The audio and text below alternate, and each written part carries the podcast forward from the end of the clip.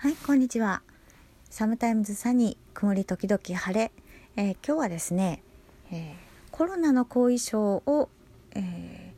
診療している先生のツイートから、え思ったことをお話ししたいと思います。えっとですね、え最近数十年、えー、筋痛性の脊髄炎慢性疲労症候群と思われる症状と闘ってこられた方をオンライン診療で治療させていただいたところ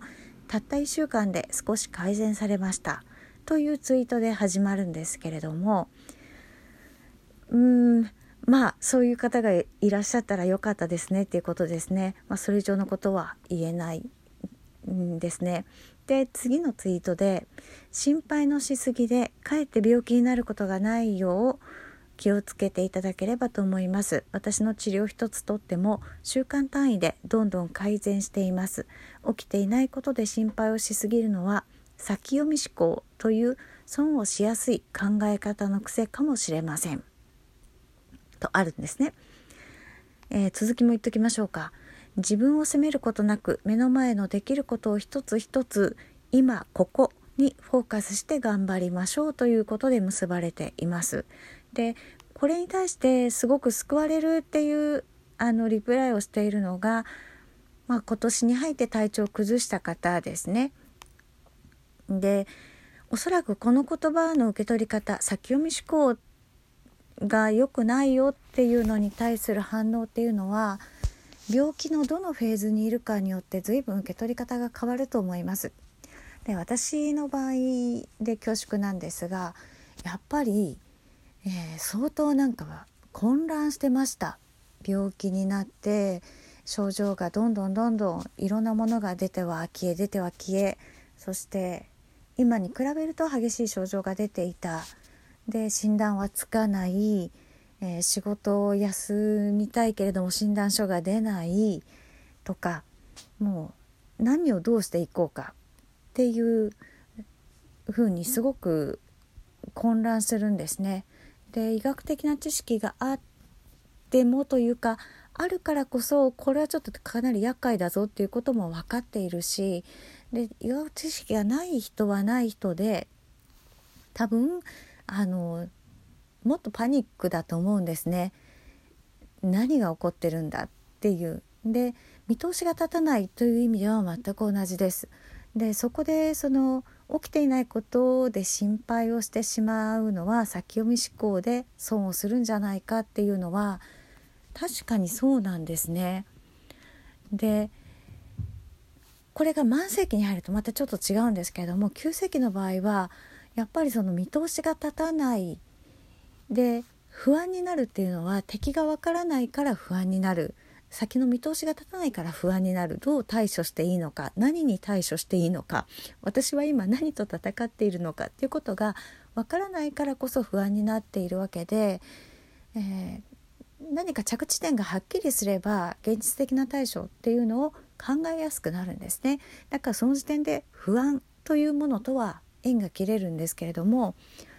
もう起きていないことで心配するしかない時期でもあります。だからその時期にはあまりその今考えても仕方ないよねっていう声かけは有効な場合が多いです。私もえー、っと専門家庭時代の恩師がちょうどなんか同窓会で会おうみたいな連絡が来た時に「先生実は私こういう状況で行けそうにないんだ」っていうメールを返したら、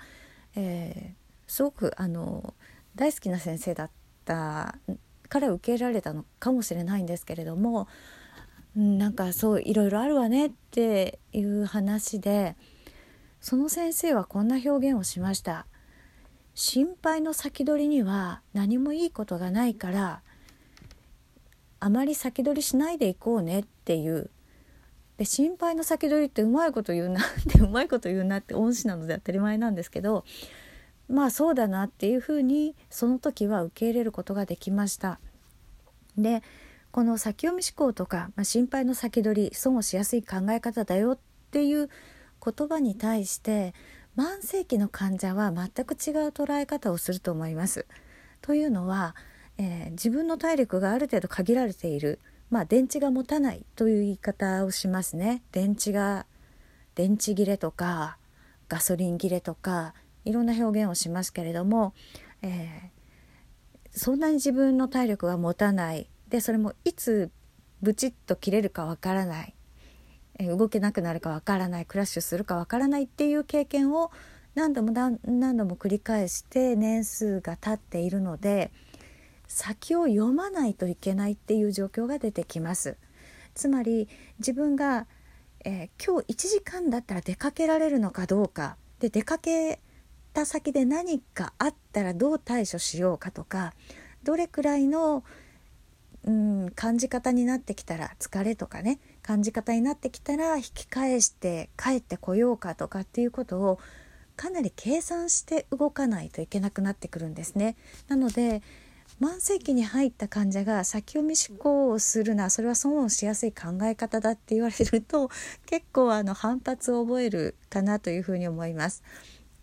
それは生活する上で必要だからあるいは社会性を保つ上で必要だから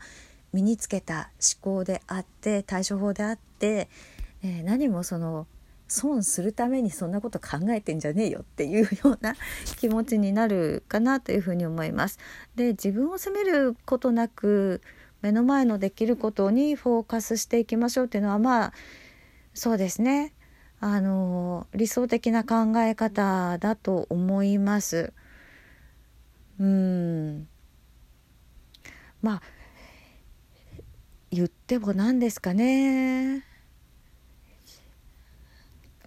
まあ、マザー・テレサも、えー、先のことは神様にお任せしましょうと言ったって言ってましたね。っていうリプライもついてるんですけれども、まあ、マザー・テレサがどの時点で、えー、そういう言葉を言ったのかどの時点なら言えたのか最後まで言えたのかっていうことは私もちょっと知らないので何とも言えないですが。えー、急性期の方には、まあ、あんまり今心配しても仕方ないよとかそんなに心配しなくてもなんとかなるよっていう声かけの方がおそらく有効だと思います。私も相当混乱してたなっていう記憶があります。その時は気づかないんですけどとにかく必死いろんなことに必死なんですね。何も現実的な対処法はわからない。なんかもがいてるって感じですね。で必死だからまああんまり心配を先取りしてもいけないよね。っていう恩師の言葉がちょっとほっとしたっていうところはあったんですね。だけど慢性期に入ってまあこの体でですねあの生きてくるとまあ数年数十年ってこう積み重ねてくると自分がどれくらいの余力があるかどういう失敗をしてきたかどういう場面でダウンをしてきたかでそのデータっていうのはなかなか当てにならないんですけれどもこの体験を積み重ねてくるとだからこそ先を読まねばならないという思考は自然に湧いてくるんですね。だから例えば私は昨日あの1ヶ月ぶりぐらいに用事で外に出たんですけれどもその予定を果たすためにその前5日間ぐらい、えーとずっと安静にしてとにかくエネルギーを貯めて消費しないようにしていました。これもいわば先読み思考なんですね。慢性期の先読み思考はこういうふうにその予定をクリアするために安静にするしかできないんですけど、えー、自分ができることは何かでもし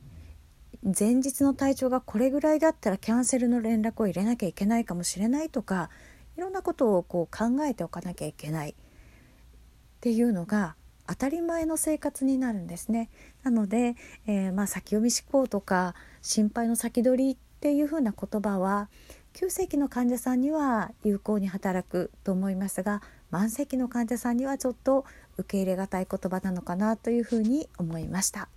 それでは